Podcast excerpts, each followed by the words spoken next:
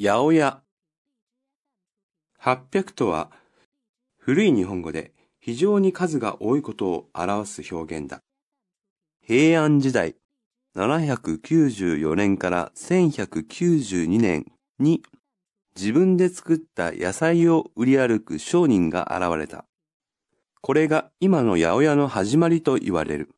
さらに江戸時代1603年から1867年に入ると、都市の発達とともに八百屋は店を持つようになった。